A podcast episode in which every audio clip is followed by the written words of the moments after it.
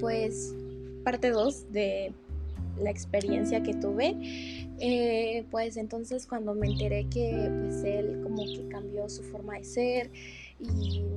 cosas que pues la verdad eh, me dolieron mucho y me hicieron caer todas mis expectativas y todos mis eh, anhelos con esta persona. Entonces, este, pues la verdad yo me derrumbé todos esos días. Estuvo al grado de que pues no quería comer y, y ajá. Pero este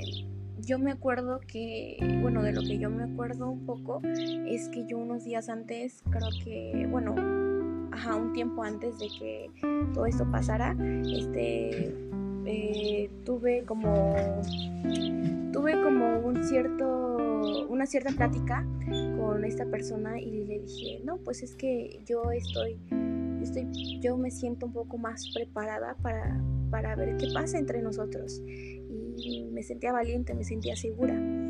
Pero después que le dije eso, eh, yo como que, como que entré en miedo porque la verdad, si les digo, si les soy sincera, soy una niña que es inocente en el sentido de que, ay,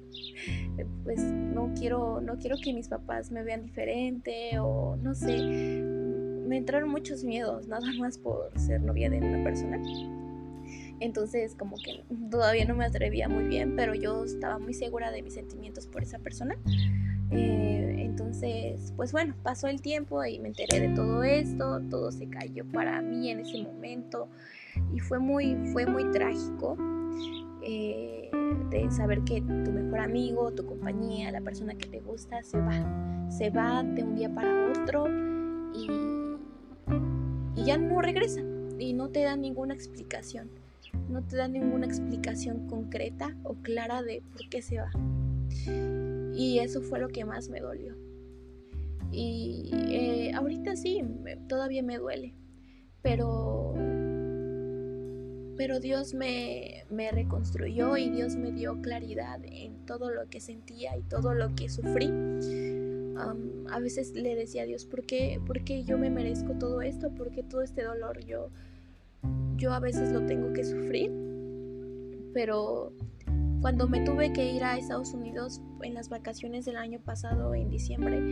eh, Dios me dio mucha claridad y me dio paz y aprendí a no poner mis expectativas en las personas porque te pueden fallar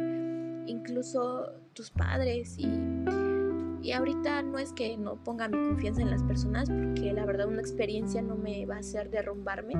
pero sí fue una situación drástica para, para no